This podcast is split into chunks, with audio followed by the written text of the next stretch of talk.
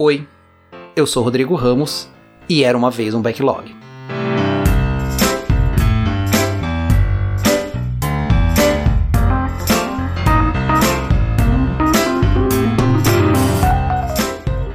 O Spiral Model, ou modelo espiral, foi desenvolvido por Barry Bowen. Sim, o mesmo que já apareceu aqui nos dois últimos episódios. O Bowen apresentou este modelo em 1986, mas foi só em 1988, dois anos depois, que o paper se tornou mais popular, quando foi apresentado a um público maior. Como esse é um modelo pouco conhecido, eu vou tentar aqui fazer uma descrição da imagem que define o modelo.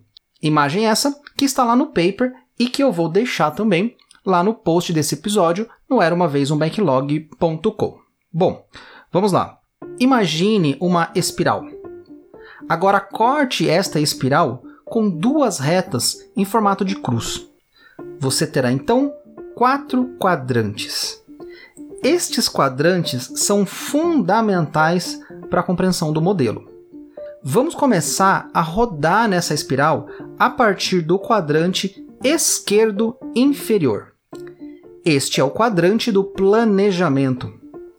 Ainda do lado esquerdo, mas agora indo para a parte superior, temos o quadrante onde os objetivos, alternativas e restrições são determinadas. Seguindo para o lado direito superior, encontramos o quadrante de riscos.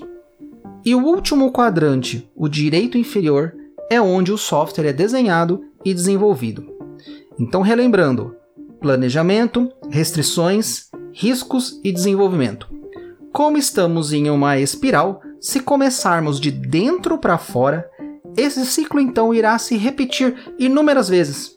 E é exatamente esta a ideia.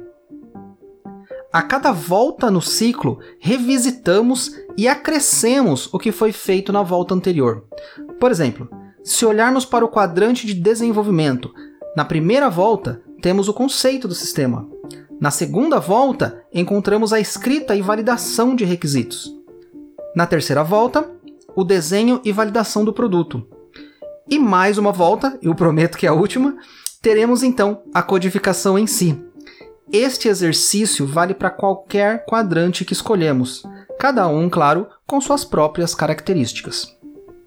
Uma grande diferença no modelo espiral, que pode se perceber prontamente, é a abordagem orientada a riscos ao invés das abordagens orientadas a códigos ou a documentações. Como vimos anteriormente, há um quadrante todo na espiral dedicado a riscos. Também neste quadrante há uma ênfase em prototipar e evoluir a prototipação a cada volta da espiral. Bom, indo lá para o artigo de 88, logo no início há uma distinção muito interessante que eu, particularmente, nunca tinha me dado conta. É feita uma distinção entre modelo de processo e metodologia. Segundo Bowen, um modelo de processo busca determinar a ordem em que as fases no desenvolvimento devem ocorrer, além de estabelecer os critérios de transição para progredir nestas fases. Ou seja, nem as etapas, nem as ordens das etapas estariam pré-estabelecidas, mas seriam sim resultado do modelo. Segundo o artigo, determinar fases em ordem errada seria uma das grandes fontes de fracasso nos projetos. Em contrapartida, as metodologias teriam então um foco maior em descrever como navegar em cada fase. Essa diferença pode parecer sutil, mas não é. Agora temos um modelo de processo que pode gerar metodologias. É um salto e tanto na abstração dos processos de desenvolvimento de software.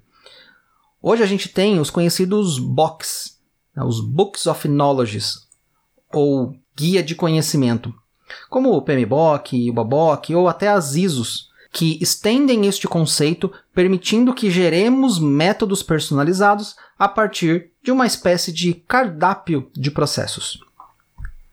E temos que compreender o modelo espiral por esta perspectiva tanto que, sob determinadas circunstâncias, podemos instanciar o modelo espiral em outros modelos já conhecidos. Por exemplo, se o risco na identificação de requisitos for baixo e o risco relacionado a datas de entrega e a custos for alto, teremos então algo muito próximo aos modelos cascatas. Da mesma forma, se a preocupação com datas e custos forem menores, mas há dúvidas sobre o desenho do produto final, então um modelo evolucionário irá emergir. Isso nos dá uma ideia da robustez desse modelo. Vale destacar que outras áreas, como gestão de contratos, gestão de cronogramas e monitoramento de status, são pouco exploradas pelo modelo.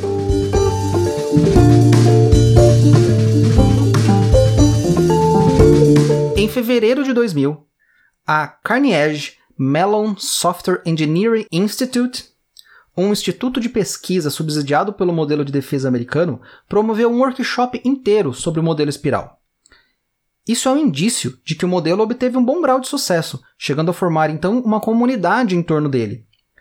Pelo programa do workshop, podemos ver que houve discussões em torno da aplicação do modelo em projetos comerciais, aeronáuticos, governamentais e até experiências em projetos de e-commerce.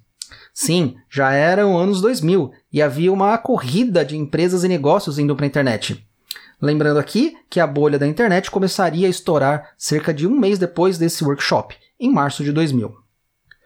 Obviamente que o Boeing participou deste evento e sua palestra tinha o nome Spiral Development Experience, Principles and Refinements, ou em livre tradução, Desenvolvimento Espiral, Experiências, Princípios e Refinamentos.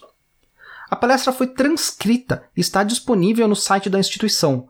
Outros materiais do evento também estão lá, como por exemplo um paper de 75 páginas com as grandes discussões, reflexões e conclusões que ocorreram lá.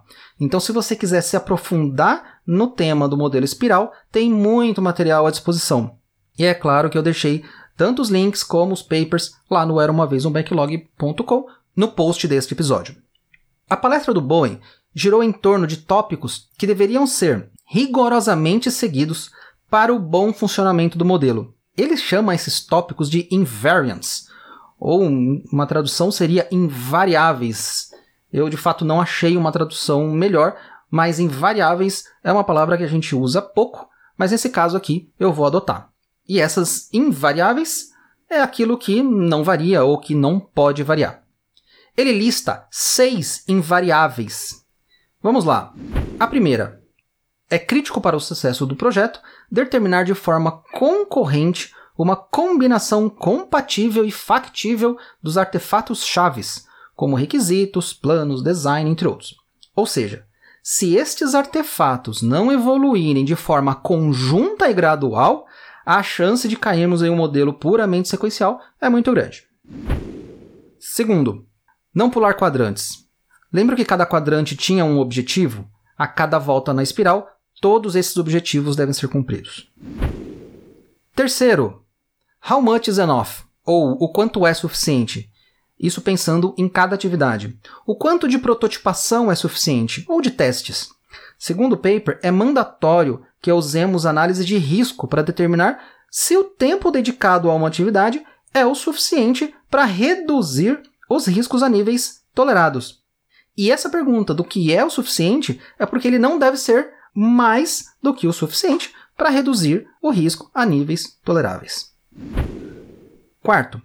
O quarto é uma continuação do item 3, porém aplicados aos artefatos do projeto, ou seja, quanto vale a pena detalhar os artefatos versus a exposição a risco. Quinto, esta invariável determina o uso de milestones no modelo espiral, Marcos intermediários não eram descritos na versão original do modelo e são introduzidos nesta versão feita por Boeing. Sexto e último, há uma ênfase que se deve utilizar os objetivos dos stakeholders para direcionar a solução a ser definida. Não estar atento a estas seis invariáveis aumenta muito a chance de fracasso ao se utilizar o modelo espiral. Uma extensão ao modelo originalmente proposta por Bowie em 94, mas que também está presente no paper, é o Win-Win Spiral Model, ou modelo espiral ganha-ganha. A ideia é identificar as condições de ganha-ganha dos stakeholders e determinar um conjunto de objetivos, restrições e alternativas que sejam satisfatórias para todos os lados.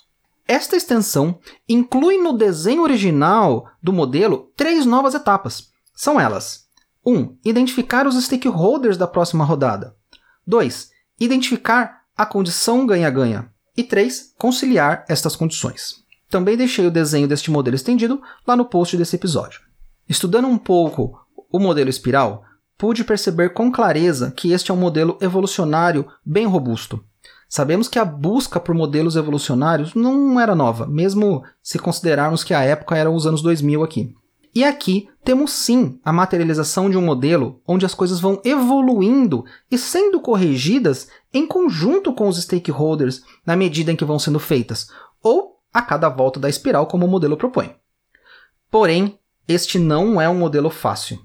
Há muitos detalhes a serem considerados, e é preciso um grande conhecimento do funcionamento do modelo para que se possa aplicá-lo com sucesso.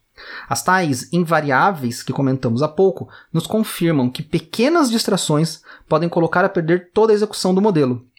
Além de tudo, este é um modelo fundamentado no levantamento e análise de riscos, e sabemos por experiência o quão difícil é para os grupos mapearem de forma assertiva os riscos, seja por desconhecimento, seja por receio de serem mal interpretados.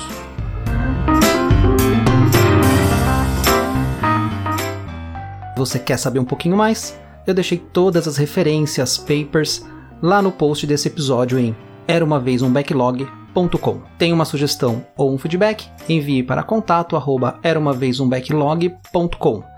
Não deixe de assinar esse podcast no seu player preferido. Até o próximo episódio. Tchau, tchau.